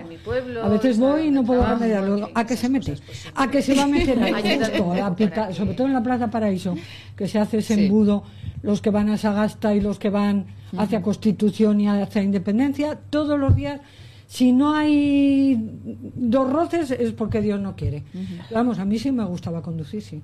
Y eh, bueno, Pilar Queral del Hierro, muy buenos días. Buenos días, ¿qué Nues- tal? Nuestra historiadora de cabecera, Pilar, ¿usted conduce? Pues, a ver, yo tengo carnet de conducir, que no es lo mismo de conducir. Como me pasaba a mí. Me lo saqué muy joven el carnet de conducir y no he conducido en la vida. No me diga. Nunca, nunca. En parte, un poco también porque yo vivía en el centro. Siempre Claro. he vivido en el centro, sea en Madrid, sea en Barcelona, siempre he vivido en el centro. Entonces, prácticamente no lo necesitaba. Ajá. Luego ya me casé, mi marido le encanta conducir. Pues bueno, pues, pues me llevaban y yo más tan contenta de que me llevaran. Y ahora me arrepiento, porque ahora que vivo fuera de la ciudad sí que me vendría muy bien. Pero lo tengo tan olvidado que la verdad es que tampoco me, me atrevo. Además, os he estado escuchando y es que se conduce muy mal, porque aquí es un- una urbanización tranquila, pasan pocos coches, pero es que la gente no pone el intermitente para nada. Nada, nada. Sí, sí. Para nada. Eh, y continuamente, incluso, ya digo, mi calle, que es pues una calle residencial y tal, en el tiempo que llevo viviendo aquí, ya he visto dos o tres choques porque la gente se ha saltado un, un stop. O sea, es que es una cosa que yo no acabo de entender. Si es que van distraídos al volante, si es lo de los móviles, no lo sé. Pero la verdad es que nunca he conducido y se me han quitado las ganas ya del todo. no me extraña nada. hay gente Pero que se ve con los móviles todavía, ¿eh? Bueno, sí, sí. de gente. El otro día hizo un, un adelantamiento que dije, qué horror. eh, iba con mi hija y digo, no, y lo peor de todo es que va hablando por el móvil. O sea, se ha pegado ese adelantamiento y va hablando con el móvil. Encima. que le surge cualquier cosa y pierde un montón de, de reflejos y de historia. Y no es que te la pegues tú, que es lo que digo yo siempre. Es que a quién te llevas por delante. Que quería decir que también los peatones tenemos, tenemos que hacer autocrítica, ¿eh? porque yo he estado mm, dos veces a punto de que me atropellasen y fue. mm, No me salto los, lo- los semáforos, pero fue una circunstancia muy concreta. Y quiero hablar de un tipo de semáforos que fue lo que me ocurrió a mí. Pero bueno, eh, fue por culpa mía. No porque lo hiciese adrede, pero fue culpa mía. Y hay muchos peatones ¿eh? que ves que ni miran y tira, pasan y dices, bueno, ni ha mirado, ha pasado a la brava. Sí, sí. O sea que todos tenemos que cumplir mejor las leyes. pase uno, que lo pase en rojo, Claro. estás esperando Sí. y ves que automáticamente hay gente que se pone a cruzar. Eso me pasó a mí, Claro, una, una de es- las veces que es casi... una especie de inercia, pero es que él se no, lo está seguir a la pasando en masa. rojo. Seguimos a la masa, claro. Claro, Sí, se pesa- sí. eh, dices, sí, pues tira, sin mirar. Yo, yo una vez en una man- manifestación de Tuxa, fue en la calle San Vicente de Paul, eh, resulta que venían los manifestantes en, en coches, se pararon en el semáforo cuando se les puso rojo. Entonces, todos los que estaban conmigo en el semáforo pasaron. Yo dije, no, yo no paso, porque como he dicho antes, procuro respetarlo. Pero ya me quedé yo sola y dije, bueno, ¿y qué hago aquí? Entonces, como ya lleva un, un rato en rojo para ellos, dije, bueno, pues ya podré pasar. Bueno, pero es que una moto que vino toda caña debió de pensar lo mismo. Entonces yo en el último instante pasé, cuando ya había pasado todo el mundo, y bueno, no se me llevó una moto por delante, que pensó lo mismo que yo. Claro. Dijo, bueno, ya lleva un rato en rojo, pues ya eh, no pasan peatones, voy a aprovechar el último momento. Bueno, y la verdad es que fue un milagro, ¿eh? Es que eh, la cuestión es esa, vamos corriendo a todos los sitios, salimos tarde de casa y ya salimos corriendo, salimos nerviosos. A partir de ahí es que todo se precipita, ¿no, Pilar? Es que yo tengo una anécdota muy graciosa. Eh, una amiga mía cuyo padre había sido alcalde de Zaragoza y hermano presidente de la Telefónica, y no digo nombres. Bueno, no, no, lo ha dicho, no lo ha dicho. Exactamente. Bueno, pues me contó, dice, oye, nos han avisado a casa que ven a mi madre, ya muy mayor, que pasa los semáforos y cierra los ojos y pasa los semáforos con los ojos cerrados aunque estén en rojo. ya no ve nada, ¿no? No, no ve nada. Cuando ve que eso, cierra los ojos y continúa andando. Y claro, pues ya tenía que salir acompañada la señora porque se saltaba los semáforos, o sea, que muchas veces los atropellos, no en este caso que ha ocurrido últimamente con la señora de 99 años, que iba con su cuidadora fenomenal por, las, por el paso de peatones. Pero en este caso, si lo hubiesen matado, pues lo hubiesen matado a la señora. Y además, si llevas bastón, también te da como una cierta cosa de cruzar, porque yo los veo que cuanto más bastón llevan y más no. están, ven el semáforo rojo y, pasan ala, ala. Es cierto. es como una atracción fatal. yo creo que está cerraba los ojos. Además estamos aquí con las facultades más o menos. No te pongas tú desafiando y aún sacar la gallata como les piten. Es una atracción fatal. Un semáforo rojo y un bastón se atraen. Es, que se atraen. No puede ser. No, no, no. Vamos con unos consejos estupendos. El secreto está en la forma y de eso sabemos mucho. Maite Salvador son servicios de comunicación para la empresa y organizaciones. Es creatividad y estrategia. Cuéntanos hasta dónde y nosotros te acompañaremos hasta el objetivo. Maite Salvador Servicios de comunicación.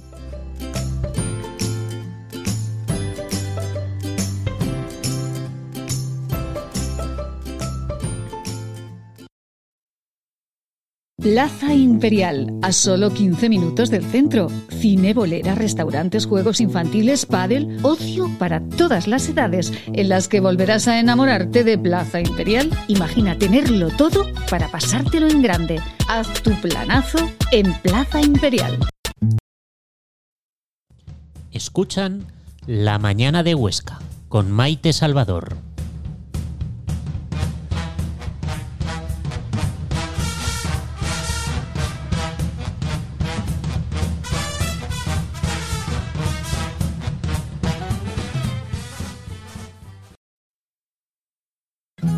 El origen de la belleza está en la naturaleza. Elixium by Tour es la primera gama premium de cosmética ecológica certificada con el prestigioso Ecocer Cosmos Organic. Elixium by Tour, cosmética que atrapa la belleza. Con nuestras tertulianas estamos hablando de ello, de, cómo vemos la ciudad y de cómo nosotros caminamos por ella. Y decía, añadía eh, Pilar, eh, Pilar González Usón, que claro, que es que em, nos transformamos un poquito. Algunos se transforman un poco cuando suben a un coche, ¿no? Sí, sí, sí, sí. O sea, les cambia totalmente digamos, la personalidad del metabolismo, no sé lo que les cambia, no sé lo que les cambia, pero les cambia. Mira, personas pacíficas se montan en un coche y cambian, o sea, eh, van como agresivos conduciendo. tienen que ir, tienen que ir los primeros, tienen, sí, como en el fútbol, sacan. debemos ser. Lo que no puede gritar en casa lo grita en el campo. Claro, y en el pues coche también, ¿no? En el coche pasa exactamente igual, porque yo tengo un familiar muy cercano que va, conduciendo y voy yo con él, eh, pasa el tranvía Todas las veces pasa el tranvía cuando yo voy conduciendo. Aquí esperar, porque pasan tranvías. Digo, hombre, pero que no lo hacen a mala idea. O sea, bueno, es que yo no sé en qué consiste la cosa, pero son personas que se montan en un coche y yo no sé si le sale su verdadero yo o es que el estar al frente de una nave espacial, como decía Maite, cambia su mente y se ven los reyes del mambo, pero no lo puedo comprender. Es, eh, sí, es- sí que es verdad, ¿verdad? Eh, Pilar, que era el, eh, cambia el carácter ¿no? de algunas personas cuando Sí, suben a los pero yo coches. creo que eso es un poco el, el- el mito del coche que todavía lo llevamos, es casi casi ancestral, ¿no? De hecho, hace muy pocas generaciones que hay coches en la familia. Y hasta hace muy poco, tener un coche era un signo de prestigio. Entonces yo creo que hay mucha gente que se sube a un coche y se siente importante. Se siente importante y entonces pues se decide que la calle es suya. Así de claro. Entonces Sí, yo sí. pienso que, que la cosa viene por ahí, ¿eh? que es un poco, pues eso, como un- una transformación en ser un peatón, una persona de a pie, como se dice normalmente además, ¿no? Eh, se convierten en, en alguien que se sienten poderosos y entonces las personas más dulces y más cariñosas del mundo de repente se convierten en una especie de monstruos agresivos.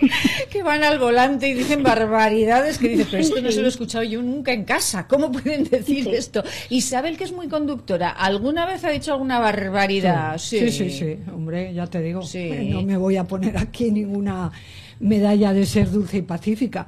No te digo exageradamente, pero alguna vez mm, eh, los familiares de algún conductor han tenido que pasar por la ducha o similar. Porque sí, mis hijas a veces se acuerdan que eran pequeñas. Mamá. Digo, ay, no sé, esto no se tiene que hacer ni que decir. Pero es que date cuenta. Sí, sí, pero digo que sí, que sí, que ya no lo diré más veces. Alguna vez sí que me han sacado de mis casillas. No soy, no era una persona de, pero bueno, para ser normalmente pacífica alguna vez sí. Sí, bueno, sí. pues eh, confiaremos en esa. A- Amelia, por cierto, usted cuando conducía, ¿alguna vez dijo alguna barbaridad al conductor de al lado? ¿Le dijo a- a- grosero? ¿Le dijo alguna ¿Qué cosita va? así? Yo lo único que hice, un- que, vamos, que me ocurrió una vez, que hice una conquista. ¿Qué con- Uy, Bueno, Cuéntenos Ah, esto, por favor. entonces, Fíjate, yo Díganos, tenía díganos. un coche rojo, Sí, ¿no? así un poco deportivo, muy, Muy mono, y venía de fuera para aquí, Sí. y resulta que se pone al lado de mi coche un coche, un señor con un coche, claro, y empieza a hacerme señales y a tocar el claxon. Y yo digo, madre mía, pues este tío que se cree, qué barbaridad, porque me ha tomado a mí, porque llevo un coche rojo. Pues, oye, yo tranquila, tiesa como un ajo allí, que ni le miraba.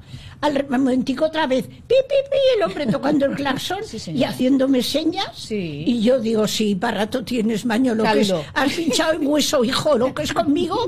Búscate otra porque esta, aunque lleve un coche rojo, no, nada. Es una señal y, y muy equivocada. Total, que al final llegamos a un semáforo y se para a mi lado, claro. Y yo ya tan harta, tan harta de que me estuviera dando la lata casi desde fuera. Oye, abro la ventanilla y, y él se asoma a la suya y me dice, señora, que le estoy indicando que lleva usted la puerta abierta. Me lo estaba imaginando. Digo, que llevabas el capo abierto. Y yo creyéndome que había conquistado a aquel señor allí, toda tonta, toda vamos. Hasta Ay, que ya me harté y dije, pues bueno, pues a ver a este tío, claro. ¿qué me dice? Ay, yo pensando que voy a decir, qué guapa estás maña, ¿eh? Sí, por la sí, mañana, sí, sí. sí. Ay, Dios a las mío. 7 de la mañana. Madre mía, que, miren. Señora, que lleva usted la puerta abierta. Ay, por el amor de Dios. Miren, nos vamos muchas a tomar. muchas gracias. Nos vamos a tomar una tacita de café después eh, de haber escuchado esta conquista de Amelia. Y eh, nos van a contar nuestras La contertulias. única, la única. Nos van a contar nuestras contertulias cuál ha sido la noticia que más les ha sorprendido esta semana Ay, de Dios. todo lo que está sucediendo en nuestra comunidad autónoma Ay, pues y en nuestro cosas. país. Vamos con una tacita del mejor café. Café. Hola a todos, soy Juan Vidaller, médico del Centro de Salud de Rastro, y estoy aquí para recordaros que una simple reunión familiar puede traerte de regalo 40 días en coma o incluso la muerte. Hola, soy Cristina Lueza, médico del Centro de Salud, tu médico. El hospital se llena de pacientes COVID. Si te accidentas o tienes una enfermedad, no tendrás sitio en la UCI. Hola, soy Carri Badía, enfermera del centro de salud desde hace 30 años. Tengo un mensaje para ti. Ya tendremos tiempo de estar con los amigos y con la familia, si esto termina. Depende de ti. Hola, soy Ana Monclús, directora de Enfermería de Atención Primaria del sector de Barbastro. No puede ser que después de siete meses de pandemia estemos igual o peor. Nosotros estamos para ayudarte. ¿Y tú? ¿Tú qué haces para que el centro de salud y el hospital no se colapsen? ¿Tú qué haces para que nuestros mayores no se mueran? ¿Qué haces para que los comercios y la hostelería no tengan que cerrar? Por favor, ayúdanos. Colabora y corta la cadena de contagios. Se lo contamos cada mañana. Vivimos intensamente Aragón. De lunes a viernes, en Es Radio, La Vida en Aragón, con Maite Salvador. Eh, González Usón, ¿qué destaca de esta semana? Pues eh, a mí es una imagen que me hizo, mm, bueno, no gracia, eh, pero mm, pongamos que sí me, me, me, causó una cierta impresión ver la reverencia casi versallesca de Iván Redondo delante de delante de Torra. Eh, entonces digo, mira, pues que considerado está este señor tan bueno. Yo no tengo nada contra Torra. Él piensa como piensa. Yo pienso, yo pienso que, que no tiene que yo pienso, respeto todo, ¿verdad? Pero son pensamientos que no me causan ningún agrado. Entonces mmm, me chinchó un poco. Ya. O sea, me sorprendió y me chinchó. ¿qué destaca esta semana, Pilar? Mm, Bueno, yo no me quiero meter en el terreno de la política porque, porque en fin, ha sido una semanita Sí, lucida. una semanita. Eh, Solo diré que, que, que, bueno, en fin, que, que vamos de disparate en disparate, pero no digo nada más. Pero fíjate, voy a señalar otra cosa que me llama mucho la atención, que además lo acabo de ver esta mañana por televisión que hay un barrio en Madrid eh, que le llaman el Chinatown, porque están todos los grandes eh, sí, sí. almacenes y esto de que, que surten a, a los comercios chinos. son Y han cerrado por, porque la gente realmente está, está teniendo pues unos comportamientos hacia todos los orientales absolutamente mm, digamos fuera de tono porque a ver vamos a ver porque una señora sea china no tiene por qué tener el coronavirus no entonces este rechazo tan tan visceral y tan absurdo hacia todos los orientales pues me ha llamado mucho la atención porque es que me parece una cosa sin pies ni cabeza Estamos, eh, desproporcionamos Pues sí. mucho todo. Desproporcionamos, desproporcionamos todo. eh, Además, sin no sé, criterio sin ninguno. criterio ninguno. Sí, porque luego hay desproporcionamos gente todo, que- efectivamente. Yo también he visto esa noticia, le he visto esa noticia. Sí, lo están dando estos días, que- Pues eh, Sí. señora, nos vamos a ir con unos consejitos estupendos porque ya está aquí en esta casa. Pues miren, una mujer, una actriz a la que respeto eh, y admiro muchísimo, Silvia Marso. Ay, es que...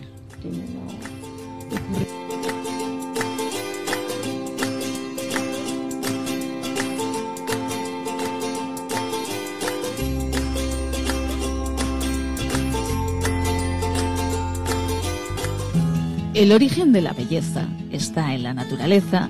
Elixium by Tour es la primera gama premium de cosmética ecológica certificada con el prestigioso Ecocer Cosmos Organic. Elixium by Tour, cosmética que atrapa la belleza.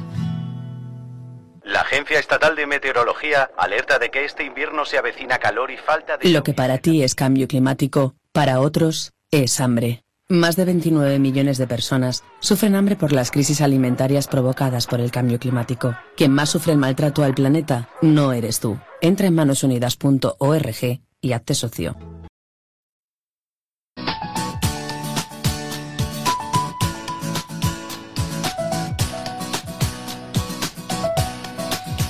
Pues les aseguro, y es de todo corazón, saben que soy muy sincera, que la respeto, la admiro profundamente y para mí es un regalo que esté con nosotros en el estudio Silvia Marsó. Guapísima y además nos ha traído la sonrisa y el color a este estudio. Silvia, muy buenos días. Buenos días, encantada de estar aquí con vosotros, Maite, de verdad, un placer. Bueno, está con nosotros, llega del Teatro Principal junto con la vicealcaldesa de Zaragoza, ha presentado la obra de teatro que estará con nosotros ¿cuándo, Silvia? Pues mira, el Día de los Enamorados estrenaremos. O sea que es una buena ocasión para que la gente pueda venir a celebrar el amor en nuestra, con nuestro espectáculo.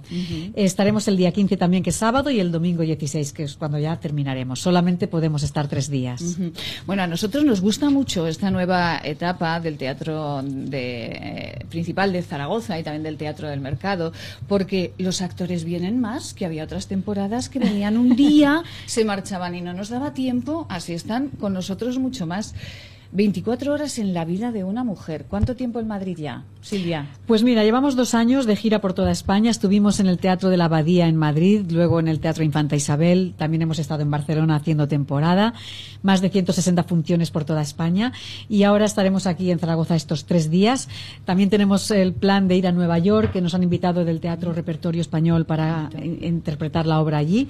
Y, bueno, es, es una obra que ha tenido muy buenas críticas, gracias a Dios, porque ha sido, yo soy la productora y me, jugaba mucho.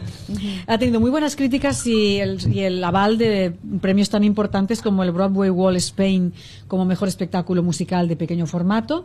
Y yo agradezco enormemente que el año pasado me nominaran como finalista en los premios de, teatro Buero eh, mm, Valle Inclán y en los teatros en los premios de teatro musical eh, de 2018 porque en esta obra, en estas 24 horas en la vida de una mujer, eh, Silvia Marceau canta, baila, interpreta, ¿qué hace? Todo. Me encanta, todo. No, es que es, un, es una obra que, que aúna todas las disciplinas artísticas que se puedan ver en un escenario. Música en directo, danza, interpretación, literatura también, porque estamos haciendo una adaptación de la novela de Stefan Zweig. Eh, eh, es, es, muy, muy amplia el abanico de, arte que hay en, el espectáculo que ha dirigido Ignacio García. Eh, creo que es lo más difícil que he hecho en mi carrera, porque hacer todo eso en el escenario a la vez te, aseguro que es muy difícil. bueno, bueno, yo imagino, imagino de verdad eh, que tiene que ser muy complicado y que, bueno, pero esto Silvia Marceau no es la primera, juega con ventaja, porque claro, Silvia Marceau desde pequeñita ha estudiado muchísimo y ha estudiado todas las eh, artes, ¿no? Todos todas las vertientes, ¿no? De las artes. He intentado prepararme concienzudamente para ser una actriz completa porque no concibo la, abarcar, es, trabajar en esta profesión requiere una gran preparación porque no sabes nunca qué te van a ofrecer.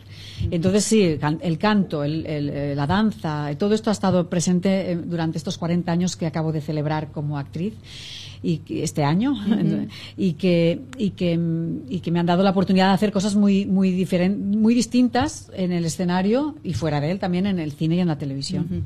Cine televisión eh, bueno eh, eh, lo recordamos porque los de alguna generación los de determinadas generaciones aquel 1 2 3 pues no nos lo perdíamos nunca. Y claro Silvia Marceau salía guapísima todas queríamos ser como Silvia Marceau y claro algunas nos quedamos en locutoras solamente pero eh, llegó un momento, Silvia, que usted decide eh, dejar la televisión, dejar todos los proyectos que, le llegaban para eh, presentar programas y centrarse única y exclusivamente en la interpretación. Pues sí, hubo un momento en que el destino me puso un cheque en blanco de una cadena privada que acababan de empezar y yo tenía que optar o a ser una persona muy popular muy mediática presentando programas, concursos y tal y cual en la época en la que estaban tan de moda, o centrarme en, la en, mi carrera de actriz, que es lo, por lo que yo había luchado desde la adolescencia. Así que rechacé a los millones y me puse a trabajar ah, haciendo papeles pequeños en teatro y, en cine y aprendiendo y al mismo tiempo yendo a clases y preparándome.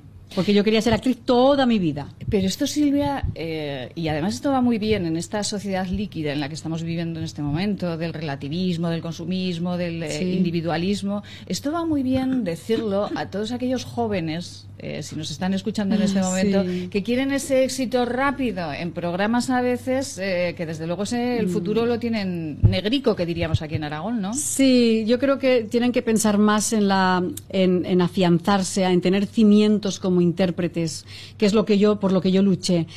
Una vez que tienes los cimientos ya puedes atreverte a hacer cosas muy difíciles y mejorar y dar mucho de ti en cine, en teatro, en televisión, pero prepararse, ante todo prepararse y ser humilde. La humildad es un es muy importante en esta profesión. Eh, aprender, siempre eh, es, eh, sentir que estás aprendiendo, nunca considerar que has llegado. Fíjate, si es que a mí Ava Gardner, que además lo sabe mucha gente porque ya ha salido incluso en un documental eh, que se ha hecho sobre su vida, en una ocasión me dijo, cuando coincidimos, yo era una chica muy joven y coincidimos en un rodaje en, en una serie de la BBC que se rodó en, en- en- en España, y yo hacía un papel pequeñísimo con una frase, pero en un en una, en un momento de pausa de- de- del rodaje le pedí un consejo. Y ella que hablaba perfecto castellano me dijo ten paciencia niña porque en esta profesión no se llega nunca Qué maravilla. y ese ten paciencia maravilla. que yo tenía unos veintipocos años, no se me ha borrado de la cabeza. Porque no hay que tener prisa. Esto es una carrera hermosa en la que disfrutas y en la que das al público muchas cosas muy bonitas. Y tú recibes, a través de tus personajes, recibes muchas enseñanzas de grandes autores y dramaturgos que han escrito. Claro, a lo largo de la historia de- de la- de- de- del teatro universal aprendes. Entonces, no se puede hacer deprisa esto. Es Esto una no no, hacer deprisa de ninguna de las maneras. eh, deprisa no vamos a ningún sitio. Hay que tranquilizar, pausar y hacer eh, las cositas bien. 24 horas en la vida de una mujer. ¿Qué le pasa a esta mujer, Silvia? Uh, si yo Madre te mía. si yo te contara. Oy. Esto hay que verlo. Esto hay que verlo en el teatro principal No, a no. partir del 14, por favor. Pero te voy a contar una cosa muy importante que va a suceder aquí en Zaragoza en primicia. Ah, sí, vamos mira, a ello, mira. por favor. Eh, Marc Parejo está con nosotros, que sabéis que es el protagonista Don Felipe en Acacias 38, Ajá. que muchas eh, personas de, de oyentes es- habrán visto la serie mil veces. Eh, lleva con nosotros un, tiempo ya haciendo el personaje del joven. Hay un chico joven que es ludópata, que está en el casino de Monte Carlo y que se juega una fortuna, la pierde e intenta suicidarse. Esto es el principio, ¿eh? Ah, que solo es el principio. No es el principio, más, no, sí. no, lo demás ya viene después. y la señora C, que soy yo, eh, es una aristócrata que ha vivido toda su vida eh, pues manipulada por, por su condición de aristócrata, por la familia, por, el, por la sociedad, por su clase, por su estatus. No, no ha tomado nunca las riendas de su vida. Y hay un tercer personaje que en como primicia interpretará Gonzalo Trujillo, que también los oyentes lo conocerán por Mauro de Ah. Acacias 38, guapísimo, un gran actor. Y ahora se incorpora, también es otra primicia, a El secreto de Puente Viejo. Pero bueno, pero que bueno, yo esto estoy es haciendo la marquesa de los visos en El secreto de Puente Ajá. Viejo, ¿no? Desde hace ya, desde, desde septiembre. Bueno, pues Gonzalo Trujillo debutará en Zaragoza y además tiene amigos y familiares aquí, está muy nervioso. Ya- él ya lo hizo en, en Madrid, en el Teatro Infante Isabel, durante una, tem- una temporada, pero luego, por motivos de trabajo, lo de- dejó la compañía y ahora se incorpora a Zaragoza, Bueno, qué en Zaragoza. maravilla. Entonces él interpreta unas- una especie de maestro de ceremonias, una especie de, de- entre diablo y ángel, es un poco el destino, es un personaje que simboliza muchas cosas y también es la visión de Stefan Zweig, el autor. Y estamos los tres en el escenario rodeados de tres músicos increíbles, un piano, un violonchelo y un violín, que interpretan la música en directo, que la gente puede ver cómo, cómo tocan el violín y cómo tocan el, el ch- el violonchelo, que es bellísimo ver a, nues- a nuestros músicos en, en directo. Y es, es, una, es una subida de, de emociones este espectáculo porque eh, tiene tanta, tanto arte en el escenario, con- pasan tantas cosas y es tan bonito de, de escuchar, de, de- de reflexionar por- con lo que decimos y de, y, de, y de ver, porque visualmente es hermoso, tiene una, esce- una una escenografía y unas luces eh, preciosas y un vestuario increíble. Eh, todo un gran equipo. He tenido la suerte de poder contar con él. Y además eh, con el eh, añadido de ser la productora. Exacto. Madre Por mía. eso he dicho contar. Madre mía, madre mía. Ser la productora, que esto, esto, esto es un poco complicado, ¿no? Sí, es, es lo que me ha costado más porque eh, tuve que tomar las riendas del proyecto, como antes decía, ¿no? sí. Y, y hacerlo en solitario, con un préstamo personal. Pero ahí estoy, soy una mujer luchadora. Eso, que eh, estoy rodeada de mujeres y, y con entenderán. lo que transmites. mm, Exactamente. Bueno, ¿qué les parece, señoras, el regalo que Bueno, les he pues, traído a esta mí me mañana de parece que aparte de ser una artista extraordinaria y ser guapísima, que es guapísima, eh, transmite Eso es. una sensación de alegría, de fuerza. Y me ha infundido que tengo que ir a verla de todas, todas. O sea, o sea que... seguridad en lo que estás Sí, eh, haciendo, sí. en lo que estás haciendo. Mira, Ay, no veréis nunca un espectáculo así, Eso porque es que es distinto a todo lo que se ha hecho. es que tengo unas ganas ya por ahí. Voy a ir el sábado, ¿eh, Isabel? Nos iremos el sábado. Pues, Y eh, el día de vein- los enamorados, lo- las parejas, que vayan las parejas. El 14 las parejas. Eh, y, el sí. día 10 y el día 15 y 16, pues el resto de la gente. Efectivamente. Pues claro. Silvia Marso, solamente a modo de de titular, usted que ha trabajado también en la tele, eh, ¿cómo está el país? ¿Cómo está nuestro país, Silvia? El país que, que en general. En general, nuestro país España, Muy revuelto. sí. Muy revuelto. Venga, pues vamos a dejarlo ahí. El país está revuelto, pero nosotros, por eso, para tener un espíritu crítico magnífico, tenemos que ir al teatro que aviva el seso y despierta, que decía el clásico. 24 horas en la vida de una mujer.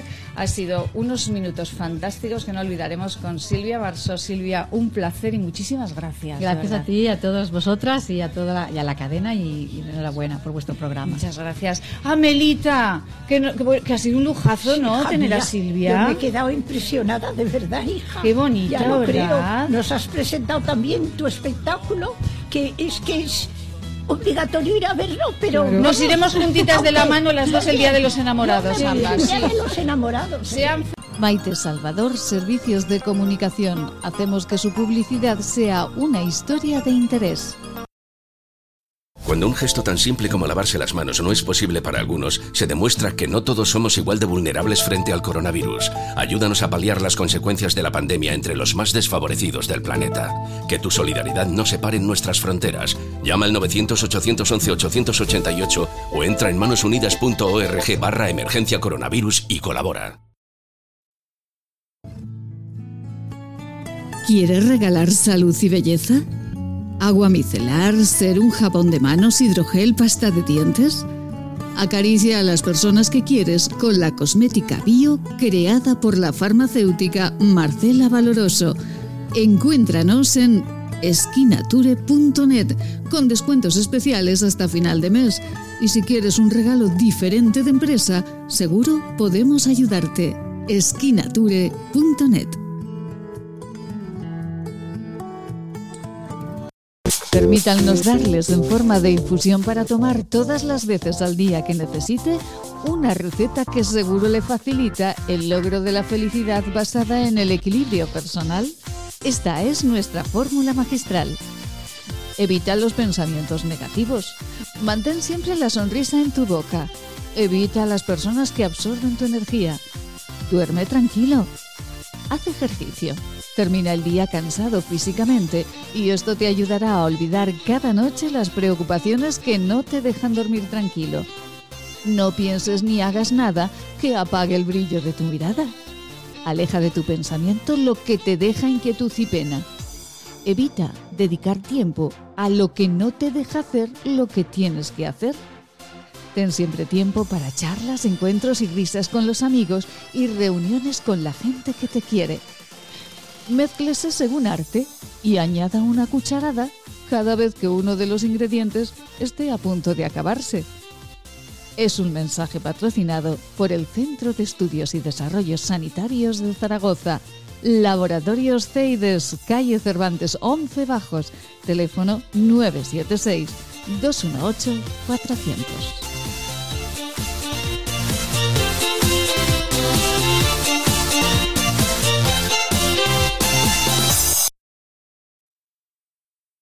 Acompañando desde septiembre. Es un placer, de verdad, estar con todos ustedes diariamente, contándoles la actualidad, contándoles todo lo que sucede en nuestra ciudad, en nuestra provincia y allende los mares, porque también vamos caminando por otras eh, situaciones, otras localidades, otros puntos de nuestra comunidad autónoma y eh, bueno, y de donde sea menester nosotros nos marchamos. Y saben que los viernes nosotros queremos eh, ofrecerles pues otras cositas, eh, además eh, de la información y de la actualidad, queremos ofrecerles más posibilidades para que, si no en este momento, porque eh, estamos un poco encerraditos, cuando podamos volver a caminar fuera de nuestras fronteras, de la provincia de Huesca, podamos reanudar algo tan hermoso como es el Camino de Santiago. Paco Sabater, muy buenos días.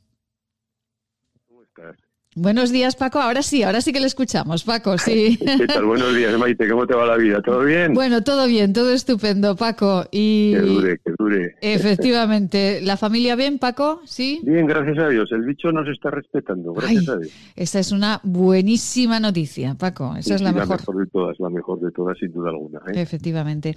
Con Paco Sabater, eh, compañero de camino, eh, peregrino. Compañeros de camino. Efectivamente.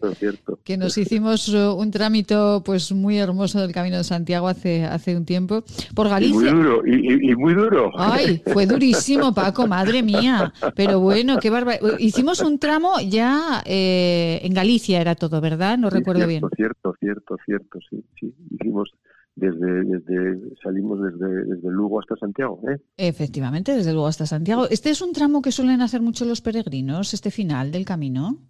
Eh, se está poniendo bastante de moda. No, en realidad el, camino tiene un tramo que se ha popularizado enormemente, que es el, último tramo, los últimos kilómetros del camino, que es para que la gente le den la compostela.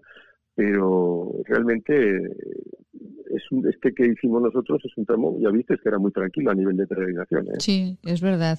Eh, muy, bonito, muy, bonito. Muy bonito. Muy hermoso, muy bonito, duro. Hay algunas subidas que decías, por Dios, pero ¿por qué? ¿Por, ¿Es necesaria esta subida? ¿Dónde me he metido? ¿Para qué hago esto? ¿Por qué, estoy aquí? Pero esto, esto Paco, eh, creo que me ocurrió a mí y, le ocurre a muchas personas, ¿no? Que muchas veces emprenden el camino de Santiago, eh, cada uno por su, por una motivación diferente, pero que en un momento dado de dureza todos nos preguntamos qué hacemos allí, ¿no? Efectivamente, yo me lo planteo siempre. En un momento digo, pero ¿qué, haces aquí? ¿Qué necesidad tienes de pegarte esta paliza? Pero lo compensa, el camino siempre lo compensa, eh, Maite, siempre lo compensa. Siempre, es verdad que, al final... Y a mí me ocurre una cosa, Paco, hoy que estamos muy filósofos eh, y muy reflexivos, a mí me ocurre una cosa. Cuando estoy haciendo el camino no soy muy consciente de lo que estoy haciendo, pero todos esos aprendizajes, a medida que va eh, llegando el recuerdo, mm, entiendo por qué he hecho ese tramo. Cierto, cierto. El camino nos cambia la vida, por lo menos en mi caso concreto. ¿eh? Sí, sí, ese sentido de soledad, de espiritualidad, de, tranquilidad, de disfrutar de la naturaleza. A pesar de toda la dureza que esto lleva implícita, compensa de todas, todas, 100%. ¿eh? Te hace pensar, te hace estar solo, te hace ser compañero, eh, te hace, bueno, pues cuando tienes unas ampollas, eh, pues te hace pues pensar que la vida no es tan cómoda, pero que merece la pena, bueno, te hace pensar en cosas muy importantes. Bueno, eh, Paco, ¿dónde nos vamos hoy? Aunque no podamos salir de momento de la provincia de Huesca, pero finalizamos eh, nuestra anterior etapa en Huesca y hacia dónde caminamos. En la última etapa eh, salimos de, la provincia de Huesca, llegamos a Urbies y fuimos hacia Navarra ya. ¿eh? dejamos con, con, pena la provincia de Huesca porque es una preciosidad los tramos que recorrimos, ¿eh? independientemente del resto de la de Huesca, que es una maravilla. A mí me sorprende mucho, y perdóname el inciso, Maite, que había mucha gente que dice, me voy de vacaciones, yo qué sé, a las islas de no sé dónde, me voy a Japón, me voy a China, me voy a tal. Pero caramba, quédate en España, que tenemos unos sitios preciosos, tan bonitos como pueden ser en cualquier otro sitio. Pero bueno, es, es, perdóname el inciso. Sí, sí, sí, no, es, es eh, un inciso muy bien traído. Perdóname, bien. Pues yo creo que nos metemos ya en la provincia de, de, Navarra, ¿verdad? Llegamos a, a Sangüesa, pues luego vamos a Monreal, un poco rápido, ¿eh? por meternos lo más interesante de lo que nos queda de esa zona, ¿verdad? Bajo mi punto de vista, lo más interesante es que camino de, de Puente de la Reina, de Monreal a Puente de la Reina, nos encontramos con una cosa para mí fundamental en el camino, que es la ermita de Santa María del Nate. Es una auténtica maravilla, una preciosidad, algo sorprendente. Sales por un camino arbolado, duro, y de repente te encuentras en un, en un descampado tremendo, en unos campos totalmente enormes, y eh, ahí en medio, como si usted estuviese hecho en la nada, te encuentras con la iglesia de Santa María del Nate, que es algo que, que sobrecoge, algo sorprendente. Santa María, Santa María de Enate. De Unate. Ah, de Unate, ah, perdón. De Unate. Sorprendente. Sí, sí, es algo, es algo una auténtica maravilla. De las, a mí me han impresionado tres cosas en el camino. Una fue Santa María de Unate, otra fue San Martín de Fromista, ¿eh? y luego fue Puente la Reina. Bueno, esto, eh, tres cosas, pero Santa María de Unate sobre todo Luego tiene unas leyendas enormes, hablas con la gente, te va contando que lo edificaron los, los templarios, que lo edificó el rey Salomón, que lo edificó, bueno, hay, que es un, hay quien dice que confluyen las fuerzas telúricas y que tiene una, una potencia esotérica tremenda. ¿eh? La realidad es que te encuentras con, un, con una iglesia del siglo XII, si no me equivoco, ¿eh? preciosa, de planta octogonal, una maravilla, y con un claustro exterior que rodea la iglesia con 33 arcos porticados. Una, bueno, es que es que eso ya te deja sobrecogido. Qué bonito. pero esto hace aquí? ¿Qué está? Y ya cuando entras en la iglesia, pues una bofetada de paz, una bofetada, para mí fue una auténtica bofetada de paz, de espiritualidad, fue algo algo que, que, te sientas en un banco y, conectas de una manera tremenda. Yo soy creyente, ¿verdad? Poco practicante, desgraciadamente, o no lo que debería. Pero te encuentras en contacto con el más allá, con, con tu Dios, con tu Virgen. ¿eh? La Virgen está ahí presidiendo el interior de la, de, la, de la iglesia, que es una auténtica sensación de paz tremenda. Que esto... Esto es complicadísimo, ¿verdad, Paco? Encontrar, en el camino se encuentra mucho, pero que es muy complicado encontrar ahora en cualquier lugar esa paz, esa bofetada de paz que nos dice Paco Sabater, eh, es muy difícil. Eh, ¿Y hay muchos peregrinos en este punto? No muchos, porque realmente eh, los peregrinos proceden del, camino aragonés y desgraciadamente el camino el camino francés por Aragón, bien denominado. El camino y realmente, como hemos comentado en alguna ocasión, es un camino muy poco transitado en comparación con el camino francés que viene desde Roncesvalles. O sea que tampoco es un sitio que puedes disfrutarlo sin el agobio, sin el agobio de, una masificación de peregrinos. ¿eh? hay un pequeño albergue que funciona, a veces funciona y a veces no funciona. ¿eh?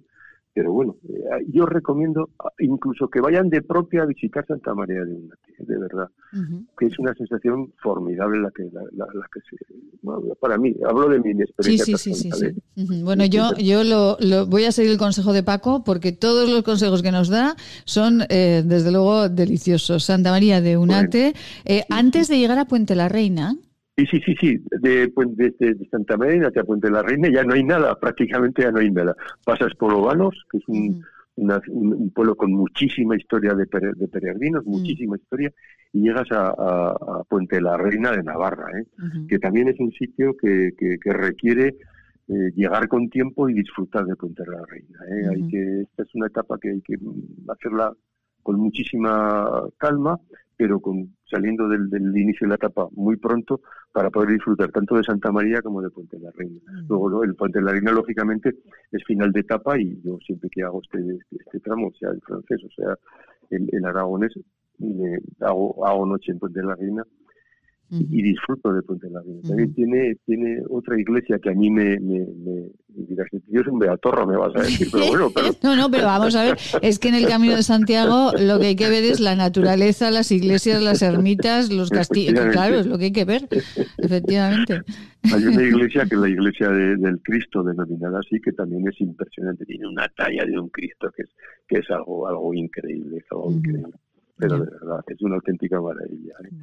Luego el, el, puente del Puente de la Reina también hay que hay que pasarlo porque por ahí han pasado millones de peregrinos y tiene algo, tiene, algo muy especial. Pero sobre todo visitar la iglesia del Crucifijo. Luego está la iglesia de Santiago el Mayor. ¿eh? Eh, hay una calle a la entrada de, de, Puente de la Reina dedicado a un peregrino, que es donde se confluyen. Entonces confluye el, camino francés y el, y el camino francés por Aragón. Es una es una es una ciudad, una ciudad interesantísima. ¿eh? Estamos hablando de Puente la Reina de Navarra, porque Puente la Reina de Aragón, eh, pues eh, es otra es otra Puente historia. la Reina de Aragón sí la hemos dejado, la dejamos en su día haciendo el camino de, por Huesca, la dejamos a la, a la, derecha antes, si no me equivoco, antes de llegar a Arles, la dejamos a la derecha. Sí, sí, la dejamos, la dejamos. tener un beso muy grande, feliz, feliz camino como siempre y nos encontramos. Buen camino, buen, buen camino. La semana próxima. Un besito, Paco. Gracias. Muy grande, gracias a ti.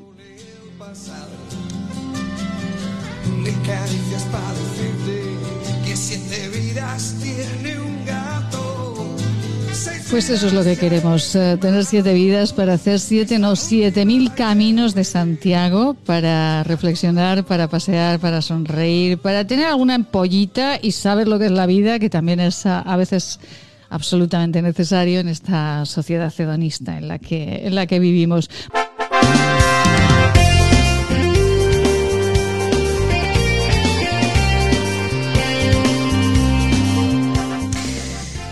Nos marchamos. Eh, Muchísimas gracias por esta semana maravillosa, una semana más aquí en Huesca, contándoles lo que sucede en la provincia y en toda la comunidad autónoma.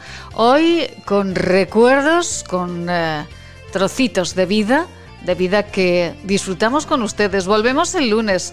Eliseo Javier Aso Samper en la gestión de contenidos y en la realización técnica les habló Maite Salvador. Por favor, caminen, lean, pasean sonrían y sean felices. Volvemos el lunes. Feliz fin de semana.